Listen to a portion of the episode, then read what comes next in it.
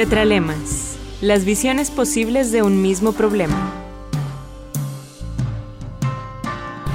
Con la comunidad filosófica Monterrey.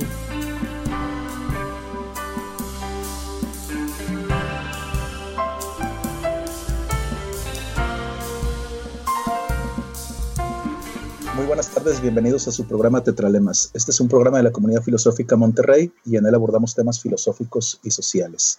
Eh, en esta ocasión, como ustedes saben, estamos eh, dedicando una serie de programas a mujeres filósofas específicamente. Y bueno, pues el día de hoy eh, a la filósofa de la cual estaremos hablando durante esta hora es de Rosa Luxemburgo. para comentar en esta tarde acerca de la filósofa Rosa Luxemburgo, tengo el placer de estar acompañado por Diego Castillo. ¿Qué tal, Diego? ¿Cómo estás? Hola, buenas tardes.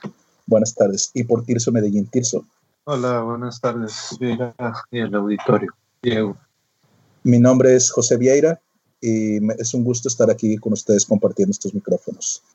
Eh, bueno, como les había anticipado, eh, la filósofa que abordaremos el día de hoy es Rosa Luxemburgo. Es una filósofa que nace en el siglo XIX. Ella nace el 5 de marzo de 1871.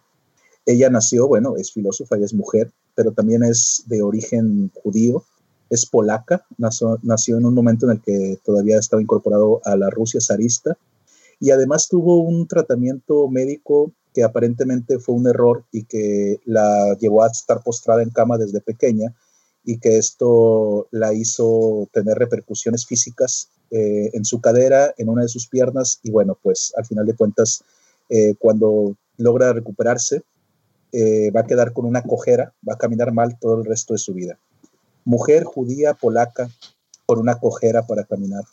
Parecía que todo estaba eh, las cartas echadas para que tuviera una vida muy adversa y sin embargo, si bien se enfrentó a muchas adversidades, también conocemos que se doctoró, por ejemplo, en la Universidad de Zurich, en Suiza, y es una de las filósofas más representativas eh, del marxismo, del comunismo, o bueno, ahorita lo vamos a hablar un poco más para ver este, su desarrollo también en el pensamiento filosófico, político, una gran activista, una gran oradora.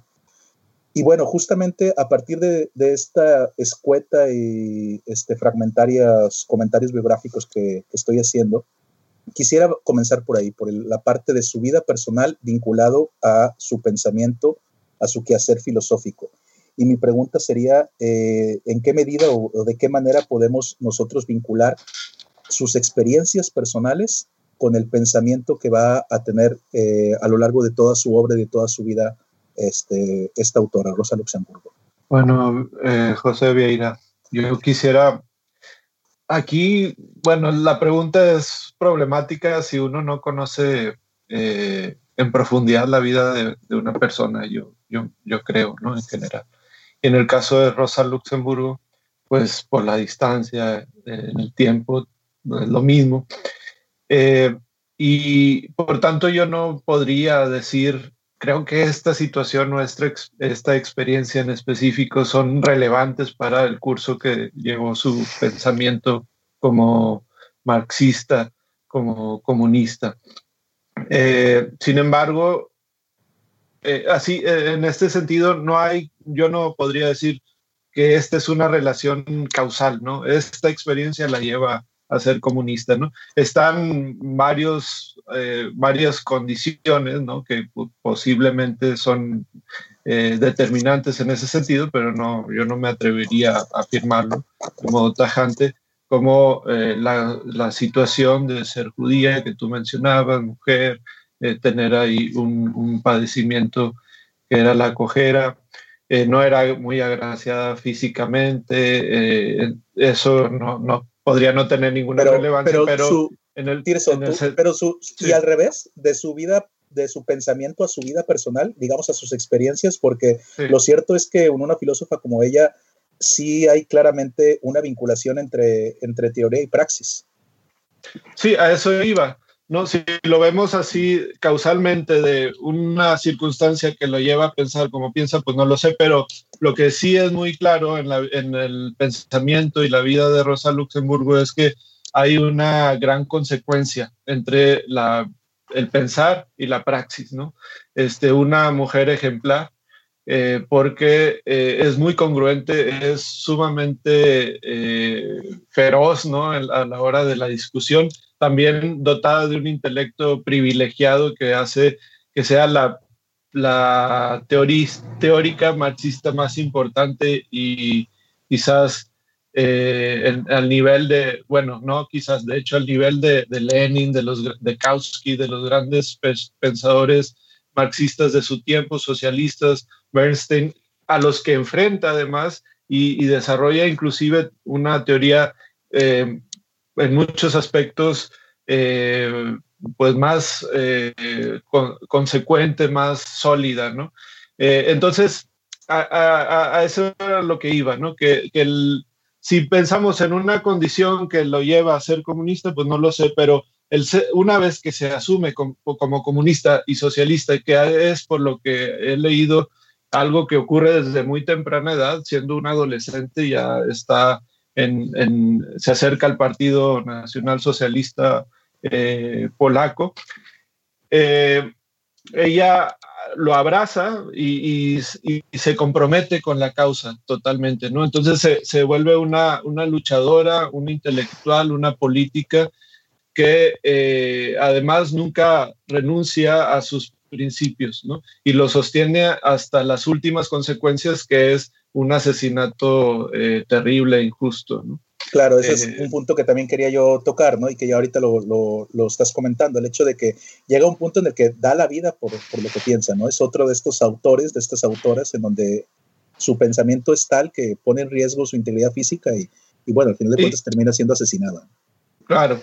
Y además que pasa en la cárcel eh, varios periodos, o sea, desde joven eh, y hasta antes de la muerte, pasó, estuvo en, la cárcel por sus ideas, eh, fue perseguida. Eh, antes de la, el poco tiempo antes de que muriera, se publicaban carteles donde se pedía incluso que asesinaran a, Rosa Luxemburgo y a Karl Liebknecht, que era su colega y compañero de partido. Este, entonces, sin duda, una mujer además valerosa y valiente, porque nunca se desdice eh, y aparte lucha contra todos los que considera que están equivocados en, sus planteamientos teóricos, este, por más destacados eh, políticos y teóricos marxistas que fueran. Va a haber oposición también de pensamiento ¿no? con, con algunos este, autores, ¿no? tanto vivos como muertos. Eh, Diego, rápidamente, ¿qué nos podrías comentar al respecto de, la relación entre su pensamiento y su, y su vida? Bien, pues estoy de acuerdo en el sentido de, afirmar de forma eh, tajante, ¿no? Que hay cierta eh, consecuencia acorde a su pensamiento y la forma en la que ejerció eh, el mismo, ¿no? Hay que recordar que dentro del marxismo es vital e imprescindible la cuestión de la teoría y la praxis, ¿no? Y me parece que Rosa en ese sentido supo, además de ser una gran teórica, como ya lo definió el maestro Tirso, de alguna forma también eh, contribuyó enormemente, y más adelante lo abordaremos, ¿no? la cuestión de las teorías revisionistas, ¿no? que fue una época en la que ella le tocó eh, enfrentar de tajo. Y también la cuestión, a mí me parece tan eh, importante de la dialéctica de la espontaneidad, ¿no? que también me parece muy medular en su forma de, ver y de percibir el entorno, y que también sentó, digamos, un gran este, precedente. ¿no? Me parece que hay mucha congruencia, ¿no? Eh, no es lo mismo escribir desde un escritorio, desde alguna academia y ver que en el, en el entorno, en, la praxis como tal, no estás ejerciéndola. Me parece que ella es el, eh, eh, un gran ejemplo a seguir en ese sentido, ¿no? Y me parece que por eso hay que recordarla y, y venerarla como se debe, ¿no? El día de hoy estamos abordando el tema de la vida y obra de la filósofa Rosa Luxemburgo.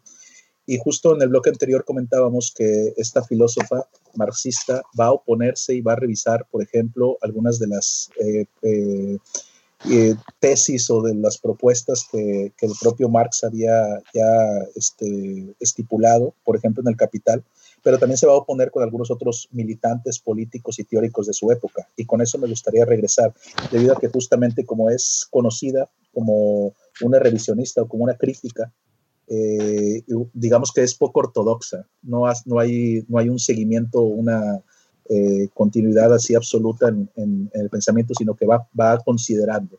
Y esto es lo que me gustaría eh, conocer, Diego. ¿Cuáles serían estos puntos en los cuales ella discrepa, en los cuales ella se va a oponer, eh, que tú conoces, que tú identificas dentro de la, del, marxismo, podríamos decir, de Rosa Luxemburgo?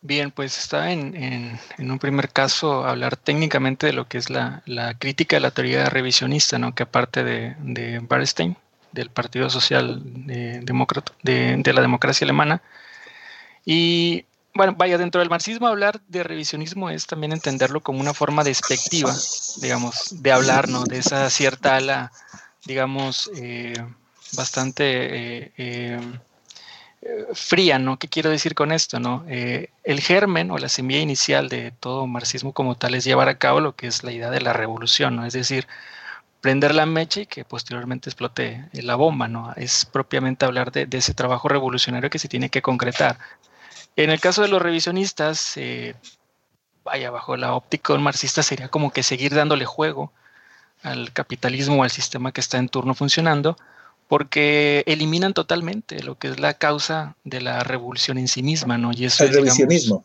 totalmente, ¿no? Eh, llegar, llevar, llevar a esa cuestión es meramente hablar de una especie de reformismo, porque no estás cambiando de manera estructural y tajante un sistema, sino que le sigues dando más este juego al mismo, ¿no? Entonces, Dentro de la eh, teoría marxista es fundamental e indisoluble ¿no? la idea de la teoría y la praxis y ejercerla por medio de una revolución. En caso de Bernstein es muy tajante en ese sentido de separarse de esa vía y por eso Rosa se, se separa totalmente y posteriormente funda la Liga eh, Espartaquista, ¿no? con unos ideales ya mucho más eh, de acuerdo a lo que Marx en su teoría había planeado, en idea de, bueno, el capitalismo sí iba a ser una transición para el socialismo y posteriormente el comunismo, pero hay que tomar las armas, me explico, por, por el entorno en el cual estaban inmersos, ¿no? Eh, esta sería, digamos, la oposición y, y la discusión que tuvo eh, con Bernstein, que es lo que estás comentando, ¿no? De este reformismo, de esta idea de que el socialismo se implante como parte de, la, de las instituciones, ¿no? O sea, que tenga representatividad en el gobierno, Sí, totalmente. O sea, era más que nada una cuestión de corte parlamentarista en ese sentido, y eso es, digamos, algo eh, que no cabe dentro de un ala, digamos, eh, marxista de connotación un poco más, este, quizás ya llámele radical, ¿no? Pero no cabe estar dentro de un parlamentarismo porque es seguir, digamos, sosteniendo esas estructuras eh, aniquiladoras, ¿no? De lo que es propio del capitalismo, ¿no? O sea, es ideal, digamos, y es muy tajante desde que leemos a Marx, ¿no? La idea de que, bueno, en un pasaje del Manifiesto Comunista, cuando dice, eh, los burgueses han construido las armas con las cuales nosotros les daremos muerte. Entonces, es un simiente que tú como marxista, entre comillas, que en el caso de, de porque en algún momento está adherido al mismo, pero es como que desarticular una esencia vital dentro de un movimiento de corte revolucionario, ¿no? Tirso, eh, además de Bernstein, eh, tiene polémicas, por ejemplo, incluso con mismo Lenin, o, hace también algunas críticas a Marx. ¿Qué nos puedes tú decir de estas otras oposiciones y de estas otras eh, teorizaciones que ella hace y que también la conocemos entonces no solamente como una activista política, sino como una gran teórica? Sí. Eh, bueno, hay que tomar en cuenta el contexto histórico, ¿no? Porque eh, fines de eh, la obra de Rosa Luxemburgo es de fines del siglo XIX, principios del siglo XX, en un momento donde eh, Europa y el mundo en general se habían encarrilado hacia una competencia imperialista y de hecho se le conoce ese periodo como la época del imperialismo, ¿no? Donde las grandes potencias europeas se disputaban los, los territorios eh, en el mundo este, para tener acceso a, recursos ¿no? y a, materias primas, etc. Mano de obra barata y todo eso. Entonces, eh, el pensamiento de Rosa Luxemburgo eh, como teoría económica, que es ahí donde eh, está su principal aportación teórica, podríamos decir, en la acumulación del capital, que esa es su obra eh, principal desde teoría económica. ahí el, problema es cómo se explica desde el marxismo la cuestión de la acumulación del capital en, el mundo capitalista. ¿Cuál es la, el, la salida de, esa, de ese capital porque no quedaba, dice Rosa Luxemburgo, y eso, en eso e, ella es como una, eh, pues ahí está una de sus grandes innovaciones, que es no precisamente una crítica a Marx, sino una, un reconocimiento de los límites de la teoría marxista, o sea, lo que en el capital no había quedado por ser resuelto, digamos así, ¿no? Entonces Rosa Luxemburgo eh, plantea que eh, con, una visión muy, muy comprensiva y muy aguda del asunto, de las dinámicas económicas y del mercado, este, que eh, hay, hay, algo, hacia algún lugar tiene que irse ese, ese capital excedente, ¿no? el plusvalor. Eh, porque desde el punto de vista de la teoría marxista, el exceso de, de, acumulación de capital eh, tendría que resolverse posteriormente en una, un consumo de, esa, de ese excedente, ¿no? Y quienes consumían ese excedente, pues los mismos capitalistas y la clase burguesa y el proletariado ahí los, los sobrantes, digamos. Entonces, para Rosa Luxemburgo ahí hay un problema porque es como un círculo y entonces de acuerdo con eso, dice Rosa Luxemburgo, nunca podrían desatarse esas contradicciones internas del sistema capitalista que lo llevarían hacia su eh, fin, que era lo que había predicho Marx, pero que de acuerdo a Rosa Luxemburgo eso no quedaba plenamente explicado con la teoría marxista. Y entonces ella introduce otros, otras consideraciones eh, que es una de estas es la del militarismo, que ella es una teórica antimilitarista, pero dice que el militarismo, el militarismo, perdón, servía a las potencias eh, europeas del siglo pasado, del principio del siglo pasado, para mantener el sistema capitalista derrochando, digamos, el exceso de producción en algo que va a tener como fin una, una guerra, ¿no? Entonces ahí, ahí se, se resuelve un poco eh, este asunto de eh, el excedente de producción, ¿no? Eh, y, de, y, la, y, y, dónde encontrar un, un, posible consumidor, consumidor, pues es el mismo Estado para sostener esas guerras, ¿no? Este, otra, otra idea que también tiene, que es muy interesante, es su, su, análisis respecto a las crisis económicas, porque eso empieza a tener ya también mucha relevancia hacia fines del siglo XIX, este, porque las crisis económicas pues tienen un, o sea, desde entonces ya se, se veía que había un, una cierta periodicidad de las crisis económicas, cada 10 años más o menos, ¿no? Y ella atribuye las crisis económicas, les da un, un sentido positivo para el capitalismo, que es una manera de el exceso de, de producción y de, de, consumo a que se ha llegado, de, llega un momento donde en las crisis económicas baja y entonces como baja, eh, ya no hay capacidad de consumo y eso le da una cierta oxigenación al sistema capitalista para que posteriormente vuelva a entrar en un periodo de, de crecimiento del, de, la producción. Entonces, eh, bueno, hay cosas como estas, ¿no? En realidad plantean muchos aspectos muy técnicos eh, que, que, son muy relevantes para el marxismo en su momento y para entender el sistema capitalista. Y yo no, soy economista, pero yo no dudaría de que algunas de, de estas ideas de Rosa Luxemburgo tienen todavía relevancia en nuestros días. Bien. Eh, dentro de, de, esta revisión a la obra de, de, Rosa Luxemburgo, en ocasiones se le ha, digamos, eh, criticado o se ha afirmado que Rosa Luxemburgo no, no, estuvo muy comprometida con las causas feministas de su época, ¿no? Por ejemplo, con el movimiento sufragista, etcétera. O sea, y siendo que ella vivió en carne propia todo lo que serían las dificultades para acceder a la educación, eh, a la participación política, etcétera eh, no significa que no esté presente en su obra, pero, pero sí se le ha, digamos, cuestionado, ¿no? El hecho de, que, por ejemplo, no podríamos afirmar de ella que sea propiamente una filósofa feminista. Se le conoce más por sus aportes a esta teoría política, a la revolución, al activismo político. Y en ese sentido les quiero preguntar, Diego, ¿qué, qué piensas? ¿Qué conoces? Eh, ¿Realmente es correcta esta apreciación del pensamiento de Rosa Luxemburgo en cuanto a una falta de compromiso con las luchas feministas de su época?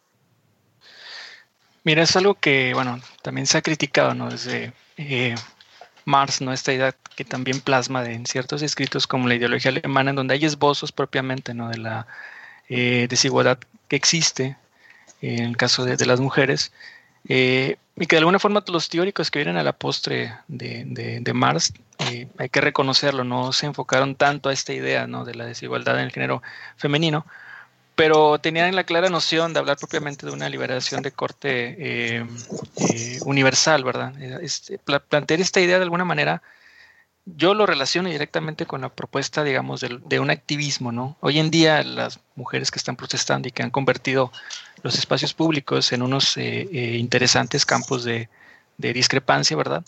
Eh, me parece que de alguna forma también hay una clara vertiente de que está emergiendo del activismo social y político que los marxistas del siglo pasado tuvieron. Y eso me parece que hay cierta sintonía. Pero sí también concuerdo en el sentido de que no podríamos hablar propiamente de que, bueno, Luxemburgo es un claro referente del feminismo como tal. No lo es así. Entonces, eh, creo que hay algunas tesis que evidentemente encajan, dado la precariedad que vivimos actualmente, pero al menos yo no sé qué piense Tirso, pero habla propiamente de alguien eh, clásico de, la teoría feminista y más por el corte de la universalidad y lo totalizante que son conceptos elementales dentro del marxismo, porque hablan de una liberación absoluta ¿no? de, de hombre-mujer como tal, este, y es algo que también discrepa teóricamente de las eh, eh, feminismo, el feminismo actual, ¿no? que tiene un corte más de corte postestructuralista ¿no? de, esta cuestión. Eh, justo antes de irnos a la pausa musical, corte musical, estábamos hablando de la relación entre el feminismo y la, la obra y de Rosa Luxemburgo. Y Tirso, pues quisiera también saber tu apreciación al respecto de este punto, porque eh, al menos concluíamos con Diego que no podríamos propiamente considerarla a ella como una filósofa feminista, sino que la conocemos más por el tema político. Eh, eh, y sin embargo, este, ese punto se le ha criticado. ¿Tú qué nos puedes decir? bueno, que hay que pensar que si entendemos por feminismo una especie de ideología, pues evidentemente Rosa Luxemburgo no lo, no lo era porque su ideología era el socialismo. Eh, entonces, pero eso no implica que no tuviera ideas que en su momento pudieran considerarse como eh, las precursoras de las teorías feministas, ¿no? O, proclamas que también han sido incorporadas y tomadas por los feminismos. Eh, sí, sí escribió, por ejemplo, escribió sobre el voto de las, de las mujeres, este, porque entonces el, gran problema era que las mujeres ni siquiera tenían derechos políticos. ¿no? Entonces ella escribe para, eh, pues, abogar por eh, el derecho de la mujer al voto, pero ahí en una discusión muy en, en, en concreto relacionada con la misma visión eh, socialista de los hombres y de los miembros del partido de su tiempo, ¿no? Este, porque ella dice, estratégicamente nos conviene que las mujeres voten porque allá hay un, un amplio, este, una amplia proporción, una gran cantidad de mujeres se han incorporado al Partido Socialdemócrata Alemán. Entonces, si, si esas mujeres pudieran participar políticamente, pues tendríamos mayor fuerza. Entonces, eh, ella lo ve más desde un punto de vista estratégico, lo que no quiere decir que no lo considere desde el punto de vista de la mujer, ¿no? de, de los derechos de la mujer y de la igualdad y de la libertad eh, propia de las mujeres. Eh, entonces, solo ya con esto quiero terminar. Eh, no es propiamente una mujer que podríamos decir que defiende un feminismo porque es en principio socialista y solo como consecuencia del socialismo vendría su feminismo, ¿no? Este, y, pero sí se pronuncia y, y, además ella ve en la clase burguesa este, en aquellas mujeres burguesas que eh, defenderían un machismo más que las, las trabajadoras que participaban en las huelgas y en las manifestaciones, porque ella consideraba que ahí estaba, digamos, la vanguardia, ¿no? Eh, incluso respecto a la visión de la propia mujer, ¿no? Porque esas mujeres eran mujeres trabajadoras que iban a trabajar a la fábrica y no mujeres que estaban en la, en la casa atendiendo solamente a los hijos o, o cosas por el estilo. Y en torno a esto que nos comentas, de que su pensamiento hay que entenderlo también principalmente como socialista, y, y bueno, de hecho ella, como hemos mencionado ya este, a lo largo de este programa, identificada totalmente con una causa revolucionaria, eh, opuesta o, u opositora, perdón, a, a, esta visión este, parlamentaria, este, institucional del, del, del, socialismo, aunque militó en los partidos, pero más con la búsqueda de, generar una cierta conciencia de clase a nivel social, etcétera. Eh, ¿qué, ¿qué, podríamos rescatar del pensamiento de ella, de la propuesta de ella, eh, tras conocer, digamos, si podríamos llamarlo así, las lecciones que tenemos del siglo XX? Porque, por ejemplo, ella tras el estallido de la Revolución del 17 en Rusia, se siente animada. Ella está este, optimista de lo que va a suceder, ¿no? Eh, en Alemania también ella, eh, bueno, justamente de ahí viene este, su asesinato, ¿no? Este, con esta revolución que se estaba este, gestando tras la Primera Guerra Mundial. Sin embargo, también conocemos que, pues, al menos puesto en práctica, estas apuestas socialistas, pues parece que no han sido lo que se esperaba. ¿Qué podríamos nosotros recuperar del pensamiento de Rosa Luxemburgo y valorarlo eh, a la luz de, nuestro contexto de la actualidad? Diego, ¿qué piensas? Mira, hay una eh, cuestión, vaya, crucial y, bastante, eh, bueno, polémica en el sentido de que, bueno, hoy sería muy extraño hablar propiamente de que pudiese emerger algún movimiento revolucionario, ¿no? Y por, por, decir, y tienes el claro ejemplo de Shulhano, que se ha convertido en una especie de apologista, ¿no? De este tipo de, lecturas. Pero hay una cuestión bien interesante que a mí me gusta de, Rosa y creo, creo que vale mucho la pena rescatarlo, es el concepto de la espontaneidad, ¿no?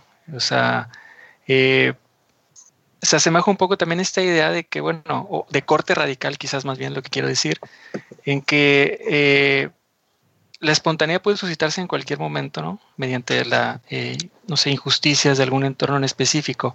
Pero hoy en día pulula mucho un concepto de, bueno, la organización o la protesta pacifista en ese sentido.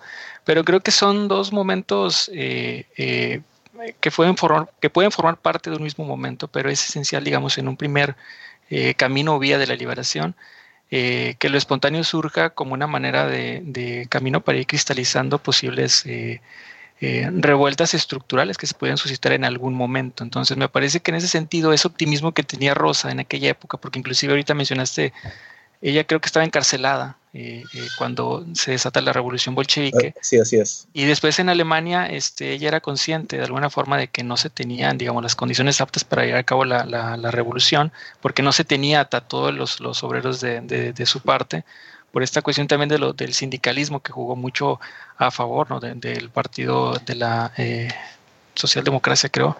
Y de alguna manera creo que de, de ahí eh, permea un desencanto, es lo que quiero decir, un desencanto en el sentido de que Alemania era como que el bastión medular que pudo haber cambiado drásticamente el sentido o el curso de la historia, ¿no? Y lo hemos hablado con, con Tirso ya en otro momento, de, esa infraestructura importante que tenían los, los, alemanes y fue como que el paraíso que se vino abajo, por así decirlo. Pero creo que esa, esa especie de, de espontaneidad, ¿no? De no creer que todo está de manera eh, prefijada, ¿no? Y que no puede haber alguna salida, que es algo que ha estado mucho en la literatura filosófica de la actualidad, ¿no? Al pensar que todo esto está eh, ya muerto y me parece que hay personajes tan importantes que le dan otra lectura a esta idea de la espontaneidad, como el mismo Tony Negri, ¿no? que también plantea esta idea de que, bueno, no todo está, digamos, eh, perdido, ¿no? Y creo que hay una posibilidad de llevar a cabo cambios, ¿no? Porque las condiciones están dadas, ¿no? Y si tú te lees el Capital y todos los tesis que tiene Marx por ahí, pues me parece que hay muchas cosas todavía por hacer y que tienen una total este, eh, uh, vigencia, ¿no? Me parece que hablar los que desacreditan a Marx o al marxismo tendrían que llevar, como bien escuché por ella un, maestro, eh, eh, quien desacredita a Marx, ¿no? mientras tengamos el capital y vayamos leyéndolo párrafo por párrafo, te vas a dar cuenta que sigue siendo un texto bastante vigente, en donde esa inactualidad ¿no? que goza por el lado del, de la derecha, me parece que también ha sido muy limitada por una lectura que no se le ha dado. Y creo que Rosa, Marx y todos estos teóricos siguen siendo fundamentales y que no se pierda esa sensación de que se pueden revertir las cosas, ¿no? Al menos yo no quiero que todo siga permaneciendo como está, ¿no? Bien, Tirso, ¿qué nos puedes decir? ¿Qué piensas tú que podríamos rescatar algunas de las ideas que Rosa Luxemburgo tenía y aplicarlas en nuestro contexto? ¿O tendríamos también que hacer este ejercicio que ella también hizo de ver los límites de su propia teoría y a partir de ella eh, empezar a preguntarnos o a presentarnos otras posibilidades? Eh, bueno, pues yo creo que hay, hay cosas que, como decía ahorita Diego, eh, siguen siendo vigentes de, del marxismo. Eh, hay otras que evidentemente, pues simplemente la, la, la, idea de cómo iba a haber una sucesión de estados en la historia, eh, pues no resultó como ellos preveían, pero eso nunca sabemos, por lo menos nosotros no lo sabremos probablemente, si eh, simplemente fue una, un pronóstico errado por las dimensiones temporales o si de plano su idea de, del progreso eh, y la sucesión de estados eh, económicos estaba equivocada. ¿Qué quiero decir con esto? Bueno, para un poco para también que el auditorio lo, lo entienda, en Marx hay la idea de que, muy del, del siglo XIX, de que la historia tiene una sucesión de estados y Marx decía estos estados son económicos. Entonces, así la Edad Media se caracteriza por una cierta forma de producir, eh, la Edad Antigua igual, luego el capitalismo eh, viene posteriormente a la Edad Media y, necesariamente, decía Marx, y en eso Rosa Luxemburgo es ortodoxa, eso no lo cambia, ella piensa necesariamente por las características propias del capitalismo tendrá que venir una nueva etapa donde haya una socialización de los medios de producción. Entonces, eh, de hecho es esto lo que decía Bernstein, eh, del que hablaban hace rato, eh, que según Bernstein, en realidad lo que estaba ocurriendo con el capitalismo es que estaba socializando los medios de producción de una manera que no había previsto Marx. Y pues a Rosa Luxemburgo eso no le, no le parece y da unas razones muy, muy fuertes para sostenerlo, hace una crítica feroz y radical a, Bernstein. Y ella dice, no, eh, la teoría de Marx estaba en lo correcto. El, sistema capitalista tiene ciertas contradicciones que van a llevar, van a conducir hacia su fin. Eh, quizás haya, sea posible que su error no esté en que el sistema capitalista va a llegar a su fin, sino que el, el error fue tratar de predecir cuándo podría ocurrir eso. ¿no? Este, entonces, posiblemente las ideas de, Rosa Luxemburgo tengan cierta vigencia, no sabemos eh, cuándo podrá eh, realmente eh, desembocar en lo que ella esperaba que desembocara, que fuera el fin de un sistema. entonces el sistema capitalista apenas estaba alcanzando una, una, presencia y un poder abrumador y hegemónico este, que por otro lado entonces se vio contrarrestado con el sistema socialista, ¿verdad? Y, el sistema totalitario también. Eh, en pocas palabras, eh, creo que las teorías de Rosa Luxemburgo respecto a lo económico todavía tenemos que tomarlas en cuenta. Eh, si quieres, ahorita después de, del corte podemos volver sobre, sobre ello para precisar un poco. Eh, el día de hoy hemos estado conversando con Tirso Medellín y con Diego Castillo al respecto de Rosa Luxemburgo, esta filósofa marxista, socialista y que justamente, pues, eh, lo último con lo que estábamos eh, conversando, con lo que nos quedamos pendientes es estas ideas económicas que ella plantea y que nos decía Tirso que tienen una vigencia todavía actual, que no podemos simplemente pensarlo como un tema de historia de la filosofía, sino con enseñanzas para nuestro presente Tirso. Sí, sí, claro, porque eh, todavía algunas de sus ideas no, no podría yo decir son correctas o son incorrectas, pero son estimulantes, ¿no? Eh, y, son acertadas en, muchos sentidos. Lo fueron en su momento y creo que no han dejado de serlo. Por ejemplo, esto de la importancia que tiene el militarismo para el sistema capitalista. En Estados Unidos, pues se ve eh, la gran inversión y en otras, en las principales potencias, la gran inversión en eh, armamento militar que existe allá y en el mundo en general, lo que le da salida también a muchos capitales, ¿no? Es decir, encuentran ahí un negocio bastante lucrativo. ¿no? Claro, ha, cambiado la forma de ese militarismo, desde luego, eh, y también quizás ha, cambiado el sentido de, las grandes inversiones en armamento, pues ahora tienen mucho que ver con eh, tecnología de punta y ese tipo de cosas, ¿verdad? Pero bueno, ahí está un campo muy importante para la vida del sistema capitalista, según Rosa Luxemburgo. Otro aspecto es la, las crisis, más que las crisis económicas como la que estamos viendo, ah, viviendo ahora y, se vivieron, vivió hace 12 años, este, y, así, así vamos década por década, vamos a ir encontrando de crisis en crisis. Decía Rosa Luxemburgo, esas crisis, más que anunciar el fin del capitalismo, más bien son un mecanismo de revivificación del mismo, ¿no? Porque llega un momento donde ya no son sostenibles, por, ejemplo, esas burbujas este, de distintos tipos, ¿no? Hipotecarias, este, de, de la bolsa y, ese tipo de cosas. Eh, entonces es necesario que se entre en una crisis que disminuya la, la, la producción para que luego reinicie un proceso este, creciente de nuevo para una espiral creciente para el sistema capitalista. Las crisis en el momento, en la época de Rosa Luxemburgo se explicaban sobre todo por el asunto de la sobreproducción. Ya en nuestros días, pues no todas las crisis económicas se deben a esto, pues el ejemplo de la actual crisis económica pues no tiene nada que ver con la sobreproducción. Pero bueno, es, ese es un asunto que está también vigente. ¿Cuál, por qué estas crisis y a quién les sirven, ¿no? Por ejemplo, ¿quiénes van a ser los que se enriquezcan después de esta crisis económica tan profunda que estamos teniendo, ¿no?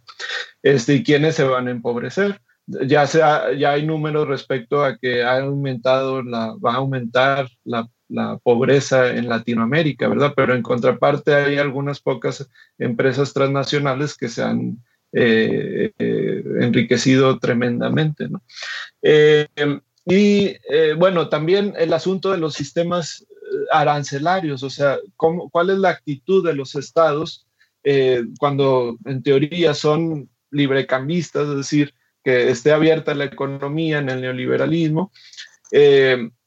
pero en la práctica, todo, en toda la historia del sistema capitalista, los estados han tenido una función de proteger sus economías, por lo menos las de las principales potencias. Entonces ahí hay un doble juego, digamos, ¿no? Un doble discurso, uno de sí permitimos el libre cambio y otro solo cuando nos conviene. Pero eh, bueno, y eso también lo podemos ver en, Rosa Luxemburgo. Entonces yo creo que ahí hay cosas cuando menos interesantes para seguir eh, analizando y seguir pensando en nuestros días a pesar de 100 años de distancia. Así es. Eh, de hecho, Rosa Luxemburgo eh, militó, como bien decías también desde el, desde el inicio de este programa, eh, desde muy joven en diferentes este, partidos, tuvo una inclinación ¿no? desde muy temprana edad por, por estas este, ideas socialistas y, toda su vida hasta el punto del que, como ya lo hemos comentado, pasó varios años en diferentes periodos en la cárcel, incluso pues termina su asesinato también siendo un asesinato político. Y bueno, en ese contexto yo quisiera preguntarles, quiero plantearte, Diego, y quiero saber qué piensas al respecto, si es necesaria una militancia política para un ejercicio filosófico congruente, por ejemplo, o, hoy, por ejemplo, se puede ser marxista en la academia. O sea, se, se, me podría yo denominar marxista dando clases y a final de cuentas el mundo político y mi activismo político no está presente en mi vida salvo en mi aula, por poner un ejemplo. Eh, no, fíjate que no, no creo porque, mira, ser marxista en la academia es ser como una especie de, jornalero intelectual, este, porque me parece que hay una, eh, eh, es indisoluble, ¿no? La, teoría con la cuestión de la, de la praxis, ¿no? Me parece que eso sigue siendo un punto medular, ¿no? Y hay algo que también me parece muy este, interesante, pero a la vez me parece también muy, muy cuestionable, es esta idea, bueno, la, militancia también hoy en día, este, digamos, ya no tendría que estar meramente agrupado a una cuestión de corte o grupo político, sino digamos que se han incrementado otras vías, ¿no? Principalmente en estas plataformas de las redes, ¿no? Donde se ejerce ya un activismo cada vez más este, eh, eh, abundante pero tienen la desventaja, ¿no? Bueno, no están inmersos dentro de la cotidianidad propia, ¿no? Que implica estar en un congreso o, o, de levantadedos, ¿no? Como se les conoce a los diputados. Pero me parece también muy, muy importante en el sentido de que eh, se tiene que crear otras vertientes, ¿no? De otras este, eh, eslabones que permitan generar una salida, porque el sistema en sí me parece que está plagado plenamente de una gran corruptela, lo sabemos, y cambia uno, cambia el color, rojo, verde, azul, lo que quieras, pero técnicamente sigue siendo la misma estructura este, eh, de dominio en la que estamos inmersos, ¿no? Entonces, hacer una política desde ahí, este, me parece de plano una gran ingenuidad, ¿no?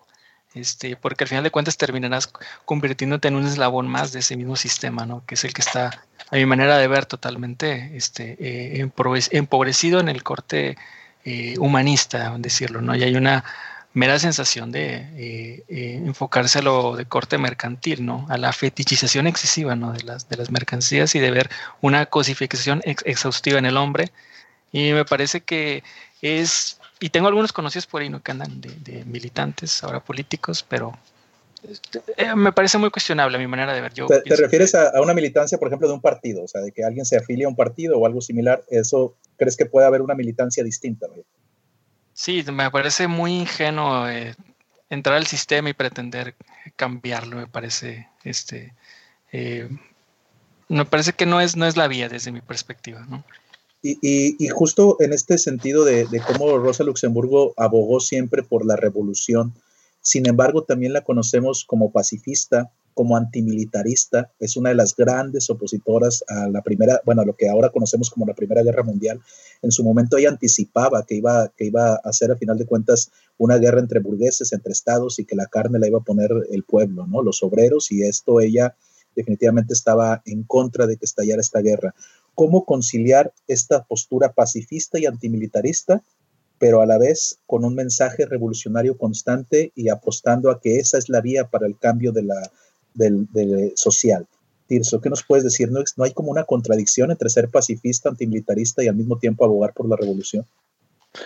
Eh, creo que no, no del todo, porque, eh, por ejemplo, en, un discurso eh, donde se pronuncia en contra del militarismo que defendía uno, un líder socialdemócrata, él, ella lo que dice es que no debería el, Partido Socialdemócrata apoyar eh, las inversiones eh, militaristas porque por varias razones. Una, porque eh, es parte del sistema del capitalismo. En segundo lugar, porque esas armas van a ser utilizadas en contra de la clase trabajadora en dado momento que la clase trabajadora inicie un intento de revolución. Pero también,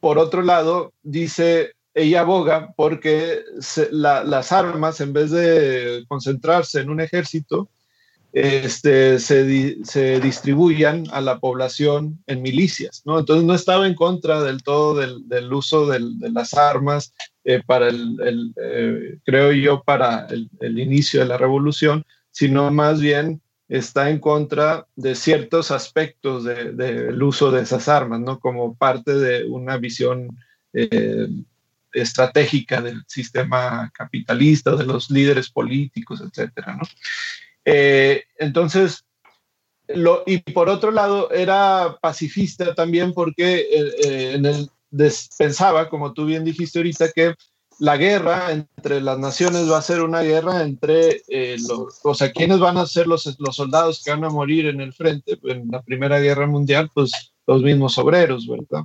Y entonces es una guerra entre eh, obreros, ¿no? Entre la clase baja, finalmente, que es la que es utilizada como carne de cañón, ¿no?